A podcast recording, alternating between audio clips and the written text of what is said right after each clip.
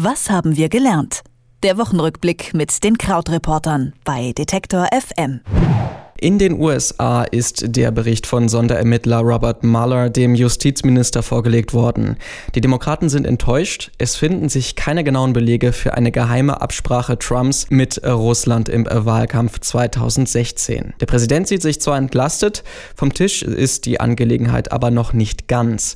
Über den Bericht und seine Folgen und die weiteren Themen der Woche spreche ich mit unserem Mann von den Krautreportern, Christian Fahrenbach. Hallo Christian. Hallo. Mueller hat also keine ausreichenden Belege gefunden, die eine Anklage von Präsident Trump erlauben würden. Der Bericht liegt inzwischen dem Justizminister William Barr vor. Dieser hält den vollen Bericht aber noch zurück. Zur Ruhe kommen wird das Land ja voraussichtlich weiterhin nicht. Ist das Ende der Ermittlungen von Robert Mueller nun eine vollständige Entlastung für den US-Präsidenten? Ja, also das ist äh, tatsächlich so, wie du das auch schon angedeutet hast.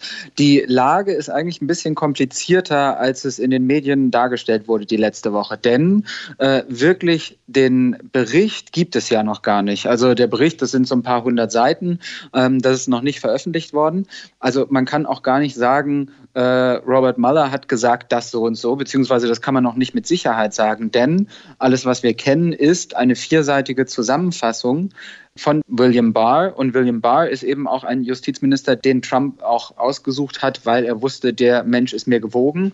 Denn William Barr hat auch vor seiner Zeit als Justizminister schon äh, mehrfach halt öffentlich erzählt, dass er die gesamten Muller-Ermittlungen ziemlich unsinnig findet. Also ähm, da argumentiert dann die Demokratenseite, dass letztlich auch William Barr gar nicht so uneigennützig bisher ist. Und solange man den gesamten Bericht nicht kennt, könnte man gar nicht mit Sicherheit sagen, ob jetzt äh, Trump entlastet wird oder nicht. Und ähm, im Prinzip, um auf deine Frage zurückzukommen, ist es eben so, ja, das wird jetzt alles noch weiter dauern oder könnte alles noch weiter dauern. Ähm, ein Fazit ist auf jeden Fall, wer Trump für schuldig oder zumindest unfähig hält, wird das jetzt auch weiter tun.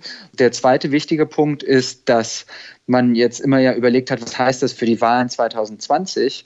Äh, und da muss man eben auch sagen, möglicherweise gar nicht so viel, wie das jetzt diese Woche hochgeschrieben wurde.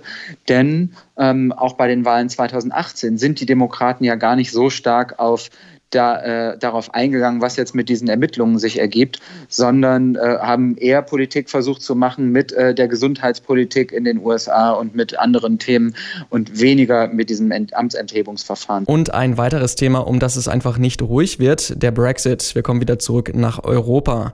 Heute Abend wird ein drittes Mal über ein EU-Austrittsabkommen abgestimmt. Premierministerin Theresa May fährt ihre letzten Geschütze auf und bietet auch ihren eigenen Rücktritt an, sollte das Austrittsabkommen nun angenommen werden.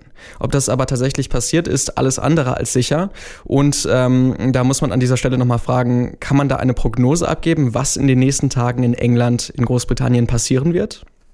Wir haben ja auch schon hier sehr viel eigentlich versucht zu prognostizieren und dann äh, kommt es doch immer anders. Ich meine, historisch ist es ja auf jeden Fall so, dass es äh, noch nie da gewesen ist und dass es deshalb auch immer viel Spielraum gibt für neue Kompromisse und neue äh, Abkommen. Äh, was man aber auf jeden Fall erklären kann, ist, was jetzt gerade die aktuelle Strategie von Theresa May ist. Denn ähm, bisher ist sie ja zweimal gescheitert mit ihrem Abkommen und mit dem mit Brüssel verhandelten äh, Brexit-Deal. Und jetzt hat sie eben äh, zum dritten Mal, auch weil es da ja die Kritik ähm, des Parlamentspräsidenten gab, dass man halt nicht unbegrenzt oft das gleiche Thema zur Abstimmung bringen könnte, hat sie jetzt eben sich ausgedacht, okay, dann äh, schnüren wir das auf und wir sagen, es gibt einen Teil, äh, das ist ein Abkommen das ist rechtlich bindend. Und es gibt einen Teil, das ist eine Erklärung, das ist quasi so eine, ja, so eine Absicht, Absichtserklärung eher, die auch eben nicht rechtlich bindend ist. Und in dem Abkommen, da stehen dann zum Beispiel drin, ähm, welche finanziellen Verpflichtungen Großbritannien gegenüber der EU hat, was in der Übergangsphase des Brexits passieren soll, welche Bürgerrechte wie geschützt werden und äh, eben auch zu diesem Backstop, was passiert auf der irischen Insel mit Nordirland. Und in dieser Erklärung, da geht es dann quasi darum, um alles, was in der Zukunft passiert, also nach dem tatsächlichen Cut zwischen, EU, zwischen der EU und Großbritannien.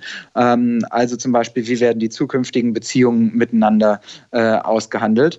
Und diese Erklärung, äh, Theresa May erhofft sich eben, dass für diese Erklärung es dann möglicherweise keine Mehrheit gibt, dass das aber dann nicht so schlimm wäre, weil man zumindest das Abkommen durchgebracht hätte. Ob das alles was bringt, ist eine ganz andere Frage, denn ähm, es ist ja wirklich äh, wieder schon so gewesen, dass äh, diese eine kleine Splitterpartei, mit der sie zusammen eine Mehrheit hat in Nordirland, gesagt hat, dass sie ähm, diesen Deal nicht stützen wird. Ähm, dadurch haben halt auch bei ihr selber in der Partei wieder die Leute, die sich einen noch krasseren Ausstieg wünschen und eine noch striktere Trennung von Europa gesagt, okay, dann machen wir das auch nicht. Also es ist eigentlich nach allem, was man liest und so der, aus der Gemengelage nach draußen dringt, ist es so, dass es wieder nicht funktionieren würde. Ähm, und naja, wenn es halt eben doch klappt, dann müsste es bis 12. April sein. Das ist dann wieder der nächste wichtige Moment, in dem dann diese Übergangsphase ausgelöst wurde und dann, was dann tatsächlich der Brexit wäre. Kleine äh, Randnotiz, eigentlich wäre es ja heute gewesen, 29. März, aber den Termin haben wir ja auch schon äh, jetzt überschritten. Und sollte das alles nicht kommen, dann beginnt natürlich auch wieder die ganz große Debatte und die Frage, was ist mit der Europawahl Ende Mai? Wie kann da Großbritannien teilnehmen? Müssen sie? Ähm, und das dann nochmal wieder ein ganz anderes Thema für irgendwann in den nächsten Wochen hier. Auch das folgende Thema erregt weiterhin viele Gemüter in Europa. Die EU hat nämlich ihre Rettungsmission Sophia im Mittelmeer praktisch ausgesetzt. Statt mit Schiffen soll die Aktivität der Schleuser nur mehr mit Drohnen beobachtet werden. Weil die Geretteten nicht richtig auf die EU-Länder verteilt würden, sperrt sich inzwischen die italienische Regierung gegen die Aufnahme weiterer Menschen. Wie führt denn dieser politische Streit zum Ende einer Mission, bei der ja eigentlich Menschenleben gerettet werden sollen? Ja, und auch äh, in großer Zahl gerettet wurden. Also seit 2015 hat die äh, europäische Marine vor Libyen ungefähr so 50.000 äh, Menschen eingesammelt, im Prinzip eben wirklich gerettet und nach Italien gebracht. Ähm, Italien, das Land, was natürlich einen Großteil dieser Menschen dann geschultert hat und äh, sich um deren Aufnahme gekümmert hat, was eben dann zu diesem politischen Backlash geführt hat, dass eben diese, ähm, ja, dass eben die Lega-Partei, die sehr rechte Lega-Partei, äh, an die Macht gekommen ist und die jetzt eben sagt, okay, wir möchten niemanden mehr aufnehmen und die auch eben diesen Druck macht, dass dieser Einsatz nicht noch nochmal verlängert wird. Ähm, Technisch ist es so, wie du es gesagt hast, also das soll jetzt per Drohnen aufgeklärt werden, aber die Drohnen haben natürlich äh, keinerlei Funktion für die Leute, die dann da in Seenot sind, dass die da gerettet werden können. Und ähm, ja, jetzt ist es eben so, dass nochmal ähm, bis 30. September erstmal diese veränderte Mission, also diese Drohnenmission gelten soll. Ähm, äh, der Text dieser Mission technisch äh, ist auch unverändert, aber der Kommandeur der Operation ist angewiesen, keine Schiffe mehr einzusetzen. Und die äh, sollten erst dann wiederkommen, wenn es eine Einigung über die Verteilung von den Geretteten gibt. Aber das ist eben genau die Debatte, die seit Monaten, äh, im, ja, seit Monaten nicht funktioniert, weil die EU-Staaten sich darüber uneinig sind.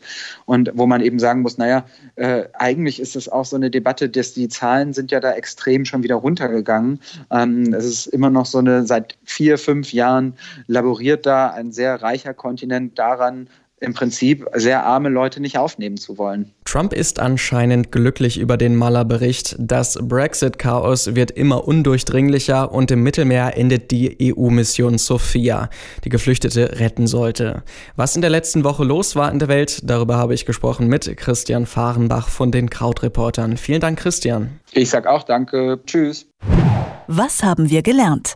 Der Wochenrückblick mit den Krautreportern bei Detektor FM.